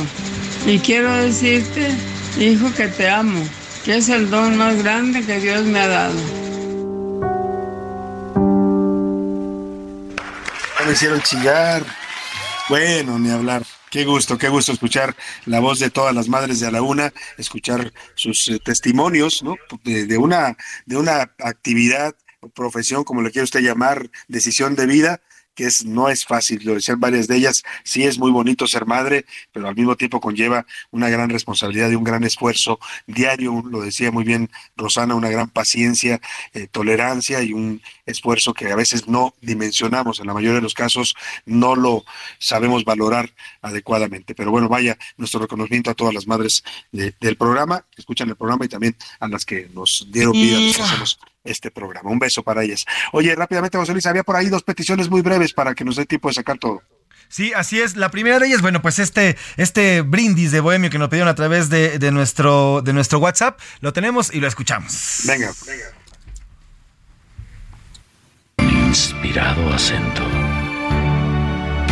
Brindo por la mujer, mas no por esa en la que halláis consuelo en la tristeza, rescoldo del placer. Desventurados. no por esa que os brinda sus hechizos cuando besáis sus rizos artificiosamente perfumados. Ahí está este Yo fragmento del por ella. Brindis del Bohemio, este gran, esta gran eh, poema para Arturo que nos lo pidió nuestro escucha y Pepe Bolaños, que es un escucha de allá del estado de Puebla que siempre nos sintoniza, nos pidió esta canción en voz del Coque Muñiz, es un clásico de estos días, la canta originalmente Denise de Calab, pero esta es la versión del Coque Muñiz dedicada para la madre de Pepe Bolaños. Y mi respeto, señora, señora, señora. A ti, mi guerrero invencible. A ti, luchadora. Ahí está, dedicada para Luz María Santos, la madre de Pepe Bolaños, con todo cariño de parte de su hijo. Oye, y rápidamente eh, vamos a escuchar los audios de las madres que piden en su cambio de imagen. ¿Te, ¿Les parece, José Luis Mica? Ah, perfecto. Sí, ya los escuchemos. Soy Marta Huerta y me gustaría hacer un cambio de look para saber realmente qué es lo que se siente poder cambiar a esta edad. Tengo 56 años y me gustaría poderme sentir cuando tenía yo 20, 25 años y para que mi esposo me vea más guapa, para que mis hijas me digan qué guapa te ves, mamá. Gracias. Hola, buenas tardes. Yo quiero el cambio de look, que lo necesito. Siento que me he sentido fea, me he sentido muy mal. Llevo dos años con depresión, tuvimos COVID, toda mi familia, mi esposo falleció. Sí necesito el cambio de look para sentirme diferente. Muchas gracias. Hola, me gustaría un cambio de imagen porque desde hace casi siete años que soy mamá, no he tenido tiempo para mí y creo que ha llegado la hora de dedicarme un poquito. Gracias. Pues a mí me gustaría un cambio de imagen, más que nada porque nos ayuda mucho, nos motivan, somos femeninas, nos gusta sentirnos más bonitas, más atractivas, mejor para uno misma. Salvador, feliz, Mica, buenas tardes. Nada, feliz Día de las Madres. Pues sería ganar un ese cambio de look. Soy madre de tres hijas, que es este, Rebeca, de 21, Ana María de 12, Jimena de 5. Tiene mucho que no, que no puedo ni arreglarme bien. Las desmañanadas, las desveladas, las, las trasnochadas. Pero a ver, ahora sí que sí, sí me gustaría. Hola, buenas tardes. Mi nombre es Patricia Muñoz. Ojalá pudiera ser acreedora al, al cambio de imagen que están dando para el Día de la Mamá.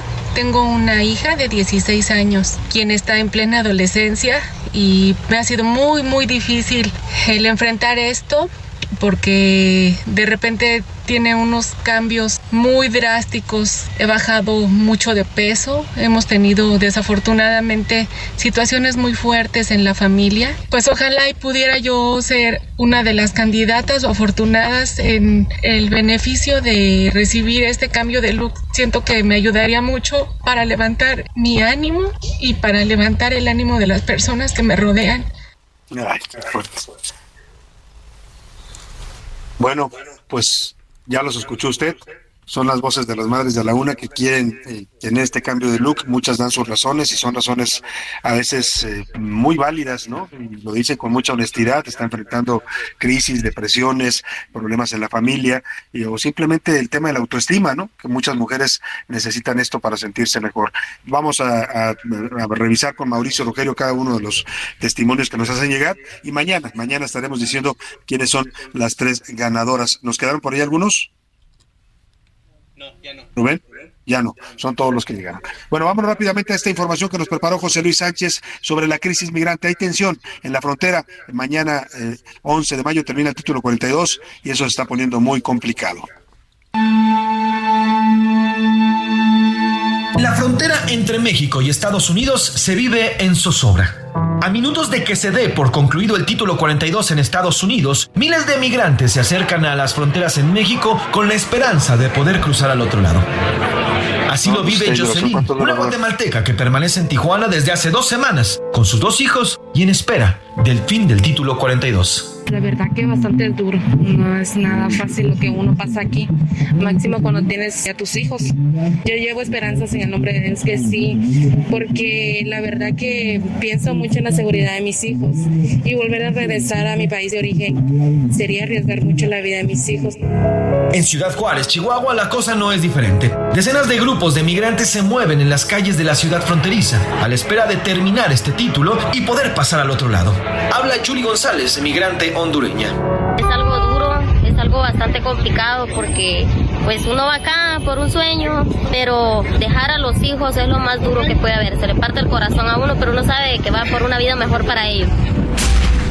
Mientras tanto, la esperanza con el fin del título 42 está viva para muchos migrantes, como es el caso de Willy Román, salvadoreño, que intentará cruzar a partir de mañana. A partir del 11 agarraré mi caso porque tengo un caso de miedo creíble. Si a mí me aceitan, amén. ¿ya? Si no, seré deportado. O también esperar, seguiré insistiendo en el OPIWA.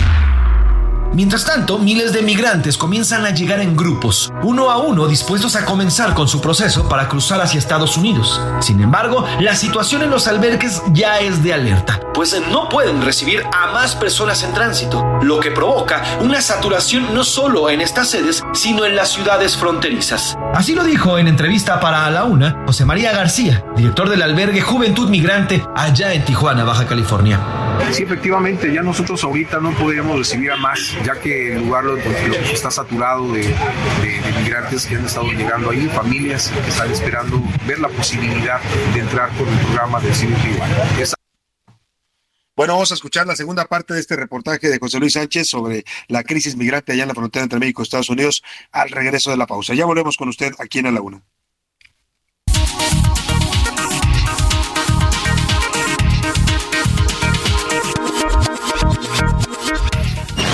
No le cambies. Estás en A la Una con Salvador García Soto. Información útil y análisis puntual. En un momento regresamos. Ya estamos de vuelta en A la Una con Salvador García Soto. Tu compañía diaria al mediodía. Hola, soy Karina de Monclova, Coahuila y soy mamá de Dari, un pequeño de 6 años. Ser mamá es sacar las fuerzas día a día por la felicidad de nuestros hijos. 10 de mayo en A la Una. Hola Salvador, buenas tardes. Mi nombre es Priscila Argüello y para mí ser madre significa cambiar mi vida, mi tiempo y mi forma de pensar para mis hijos. Eh, darles todo mi corazón, todas mis fuerzas cada día de, de mi vida y enseñarlos a vivir la suya.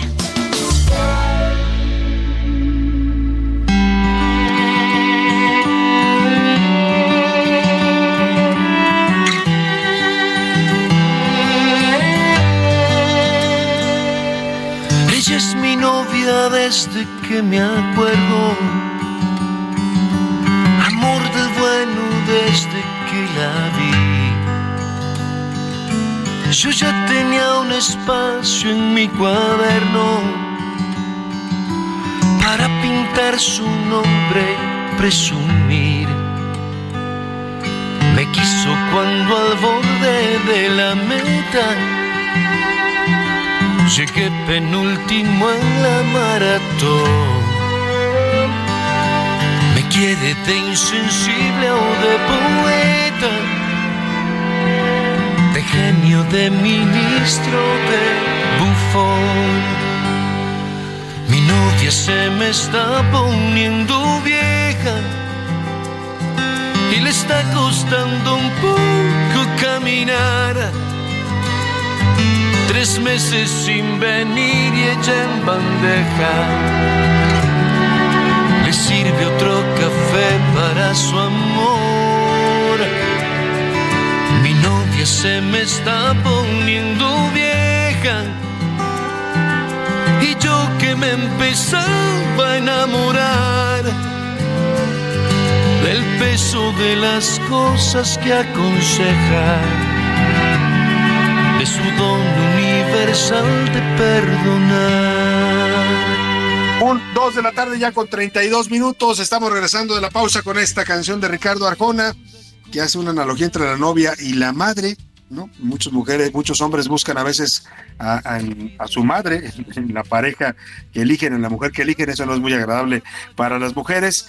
Eh, se dice que el primer amor de los hombres, de todo hombre, es su madre, pero no está bien que ande buscando usted una madre en su pareja, son cosas totalmente distintas. De eso cansa, canta el señor Ricardo Arjona, mi novia se está poniendo vieja, 2012 la canción. Escuchemos un poco más y seguimos con más para usted aquí en la Laguna.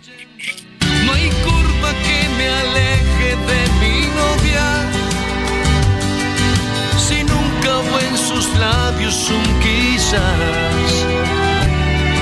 Y aunque la analogía ya es tan obvia. Sabrás que te hablo solo a ti, mamá. A la una. Con Salvador García Soto. El ojo público. En A la Una tenemos la visión de los temas que te interesan en voz de personajes de la academia, la política y la sociedad.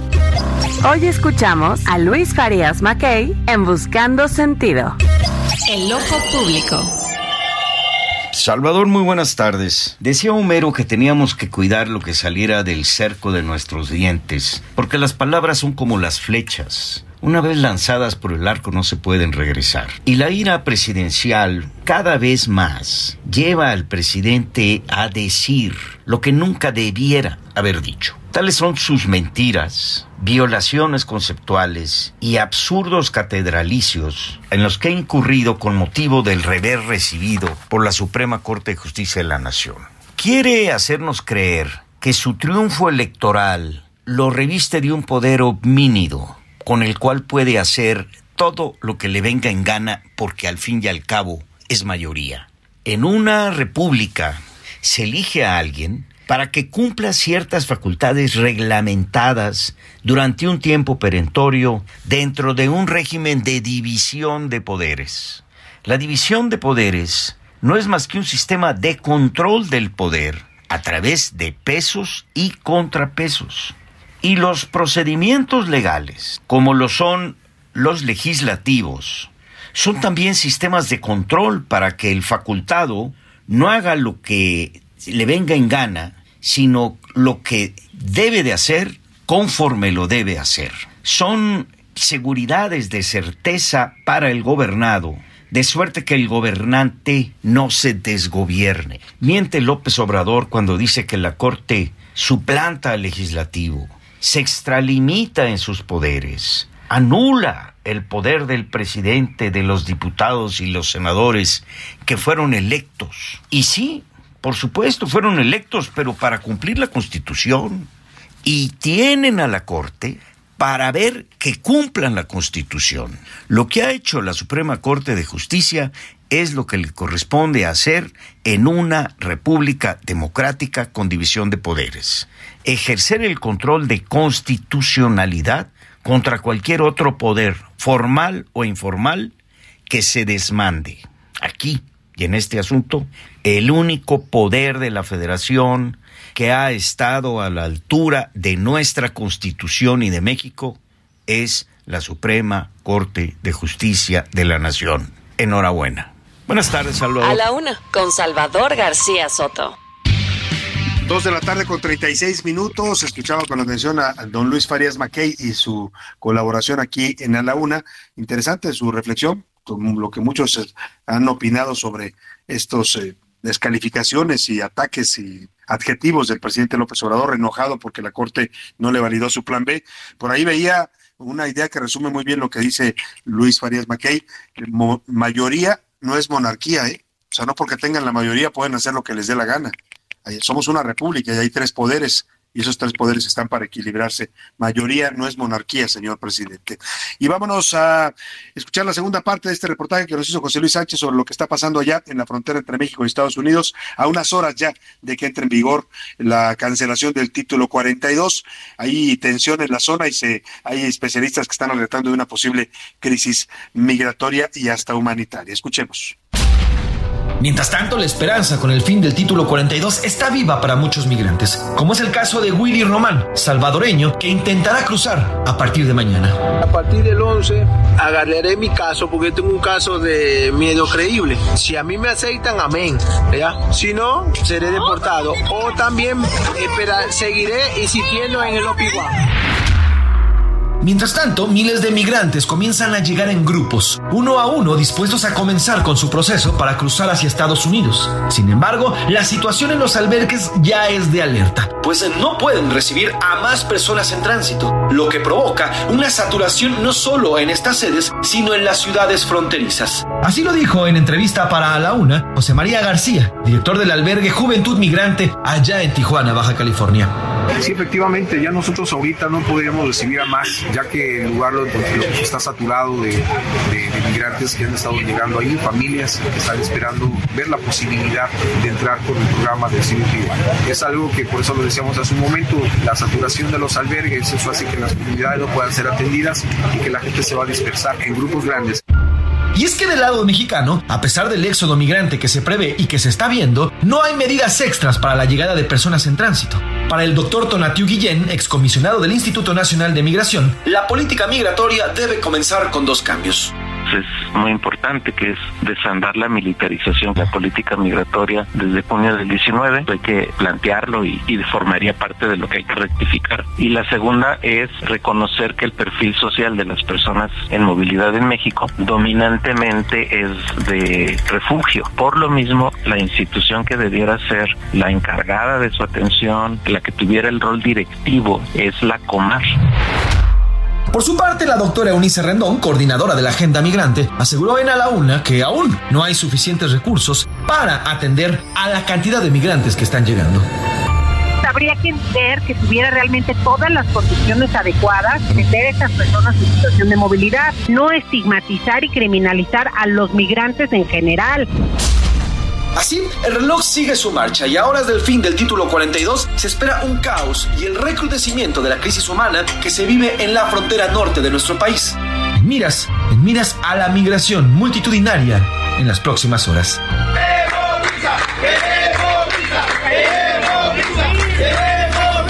Para la una con Salvador García Soto, José Luis Sánchez Macías. Bueno, pues así la situación que nos describe José Luis Sánchez en este momento allá en la frontera entre México y Estados Unidos. De los dos lados hay tensión, ¿eh? El otro lado lo están blindando con militares, con helicópteros Black Cow, están eh, pues tratando de, sellar su frontera, lo cual tiene derecho a Estados Unidos. Se ve muy duro que manden soldados a tratar de contener a migrantes. Y del lado mexicano, pues también estamos recibiendo una cantidad impresionante de eh, personas migrantes que están llegando con la ilusión de pasar a Estados Unidos. Y vamos justamente a Tijuana, porque ya en la garita de San Isidro, que es una de las más transitadas, la frontera más transitada del mundo, están ya pues también robusteciendo la seguridad, incluso se harán simulacros del lado americano para prever una situación de emergencia. Vamos contigo, Ana Laura Wong, te saludo con gusto allá en Tijuana. Buenas tardes. A unas horas de que se elimine el título 42, migrantes siguen llegando a la ciudad fronteriza. El campamento que se instaló hace unos días en el muro fronterizo ha crecido sin que hasta el momento sean atendidos por la patrulla fronteriza. Esta noche las autoridades estadounidenses también realizarán un ejercicio preventivo en la garita de San Isidro a las 9 de la noche como parte de los simulacros relacionados a la llegada masiva de migrantes a la frontera. Esta es la información desde Tijuana, Baja California. Muchas gracias, Ana Laura Juan en la frontera, ya le estaremos reportando lo que suceda en las próximas horas. Por lo pronto, ayer le informaba en el Congreso de la Ciudad de México se aprobó, la mayoría de Morena y sus aliados aprobaron solos ante la ausencia de la oposición las reformas a la ley orgánica de la Fiscalía Capitalina para facilitar una reelección que continúe en el cargo por cuatro años más Ernestina Godoy, la actual titular de la Fiscalía General de Justicia de la Ciudad de México. Hago contacto para hablar de ese tema con el diputado Federico Chávez, diputado del Partido Acción Nacional en el Congreso de la Ciudad de México. ¿Qué tal, diputado? Buenas tardes, gusto saludarlo. Buenas tardes, igualmente. Saludos a ti y a todo tu auditorio. Buenas tardes. ¿Por qué se ausentó ayer la oposición? ¿Por qué no quisieron estar y debatir en esta eh, pues reforma que hace reforma que hace, perdóneme, Morena con su mayoría? Eh, nosotros el día de ayer no queríamos ausentarnos, queríamos participar en el debate, eh, dar la argumentación que veníamos dando desde la Comisión de Procuración de Justicia pero nos encontramos con una manifestación afuera del Congreso de la Ciudad que tenía sitiado todo el, edificio. Platicamos con los vecinos que estaban por ahí, que eran víctimas de distintos delitos, eh, y después al intentar ingresar nos vimos eh, bloqueados por una barricada pues de los eh, policías que ya tenían también controlado toda la zona, ¿no? Entonces intentamos entrar, no nos lo permitieron, eh, dejaron entrar a la bancada de Morena y después de platicar con los vecinos tomamos la decisión de eh, más bien acompañarlos en la parte de afuera. Claro, ahora, eh, ¿qué significa esta reforma que hace Morena, el PT y el Verde, pues para dar una reelección que no contemplaba la ley?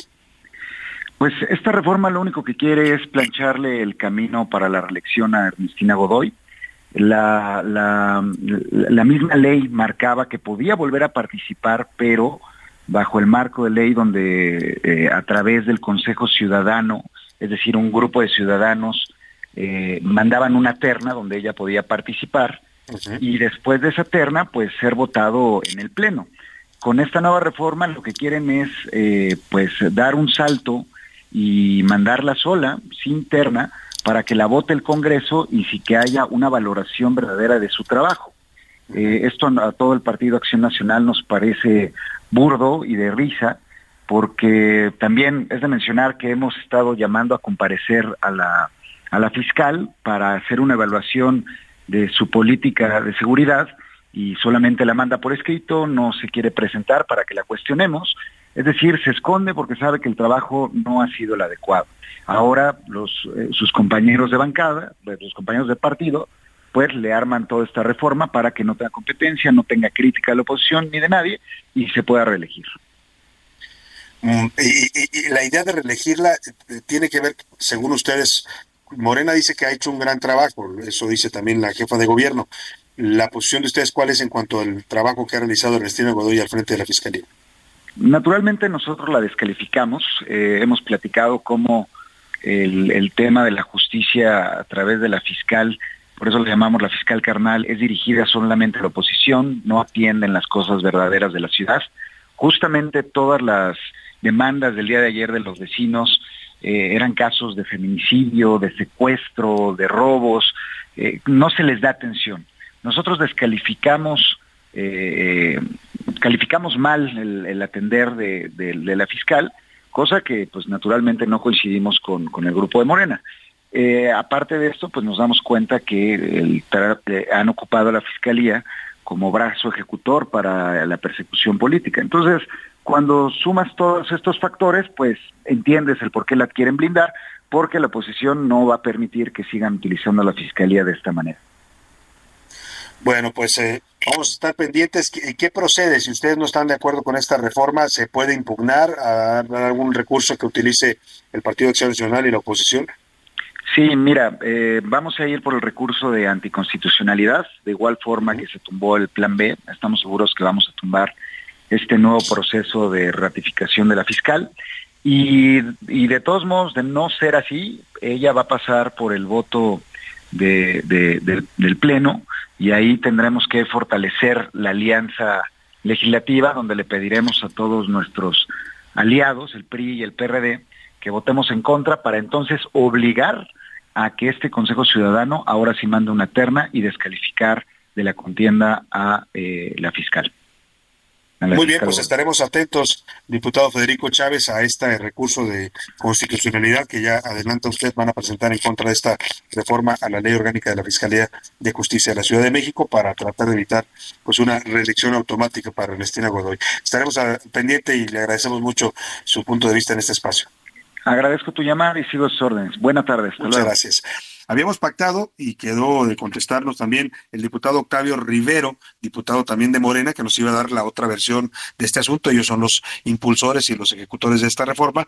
Lamentablemente no nos ha contestado la llamada. Vamos a ver si podemos hablar con él para retomar mañana, eh, escuchar eh, pues la otra parte. Aquí siempre procuramos darle voz a las dos partes cuando se trata de temas de debate, como es el caso de esta reforma. Por lo pronto, vámonos, si le parece, a esta noticia del Güero Palma, que lo habían eh, liberado, bueno, ya había cumplido su sentencia, habían, la justicia le iba a dar su libertad por haber terminado ya la sentencia original por la que fue detenida en eh, ¿Qué año fue detenido el Güero Palma? Por ahí en 1900, ahora le doy el dato exacto, si me está escuchando por ahí José Luis Sánchez, anda dormido José Luis Sánchez, despiértenlo por favor tantito.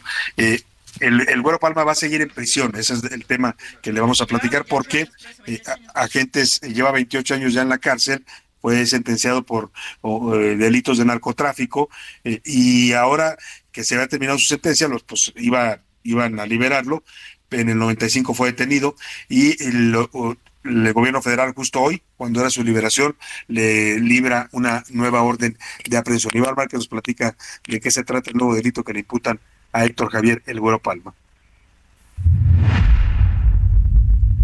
Héctor Luis Salazar, mejor conocido como el Güero Palma, es un afamado narcotraficante de 60 años. Antiguo líder del cártel de Sinaloa, junto con Joaquín El Chapo Guzmán, aunque previamente era lugarteniente de Miguel Ángel Félix Gallardo. Se convirtió así en uno de los principales narcotraficantes de droga en la década de 1980 y principios de 1990. En junio de 1995 sufrió un accidente aéreo en los límites de Guadalajara y Nayarit, por lo que autoridades mexicanas lo detuvieron y condenaron por siete años en el penal de Puente Grande, en Jalisco, acusado por la posesión de armas de uso exclusivo. En 2007 fue extraditado a Estados Unidos para cumplir una pena de 16 años por los delitos de tráfico de cocaína.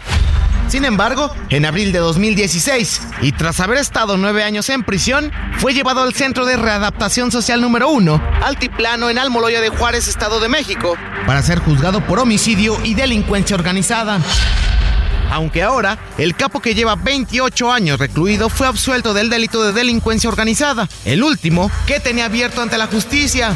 La magistrada primera del Tribunal Colegiado de Apelación en Jalisco consideró infundados, inoperantes e inatendibles los agravios en su contra, aunque la Fiscalía General de la República giró una nueva orden de aprehensión contra el Güero Palma, por lo que no saldría libre. Recordar que el primero de mayo, en el llamado Sabadazo, cuando era día feriado, un juzgado ordenó la inmediata liberación de Héctor Palma, aunque al final esto no procedió. Así, el Güero Palma, quien una vez más dio de qué hablar en su intento por salir de prisión. Para la una con Salvador García Soto, Iván Márquez.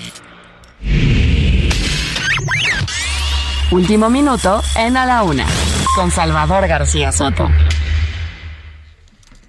José Luis Sánchez, ¿qué nos tienes de último minuto? Salvador, eh, se está difundiendo a través de redes sociales un comunicado desde el despacho del abogado Javier Coello, el cual, bueno, pues estaría anunciando que un juez, un juez del Ministerio Público, un juez instruyó a un Ministerio Público investigar el actuar del subsecretario de Salud Hugo López Gatel como encargado de la emergencia sanitaria de COVID-19 en nuestro país. Esto debido a las omisiones, dice este comunicado de Javier Coello, eh, debido a las omisiones a las que habría incurrido el funcionario durante la pandemia. El litigante, el abogado señaló que ya se investiga y se denuncian de la Fiscalía General de la República, así lo ha hecho, las conductas omisas que cometieron tanto López Gatel en su calidad de subsecretario y otros por su falta de deber de cuidado, negligencia con la relación a la pandemia ocasionada en tanto nivel nacional como internacional, todo en el marco del COVID-19. Así que, bueno, pues el abogado ya anuncia que un Ministerio Público estaría investigando el actuar de Hugo López Gatel. Pues se tardaron un poquito, José Luis, porque las denuncias las puso la gente desde que fue la pandemia. Hay denuncias presentadas desde 2020,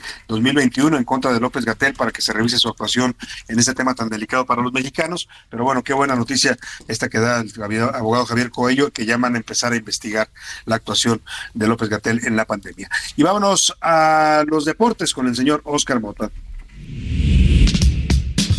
Los deportes en A la Una con Oscar Mota. Oscar Mota, ¿cómo estás? Hoy un gran día para ganar. Hoy un gran día para ganar.